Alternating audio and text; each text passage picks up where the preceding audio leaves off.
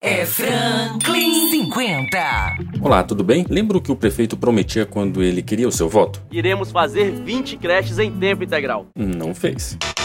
Criação do Hospital Dr. Jackson Lago. Também não fez.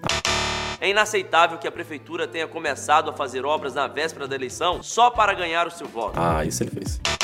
Agora, os deputados candidatos repetem as mesmas promessas não cumpridas. Para derrotar essa política do atraso, vote 50. É Franklin 50.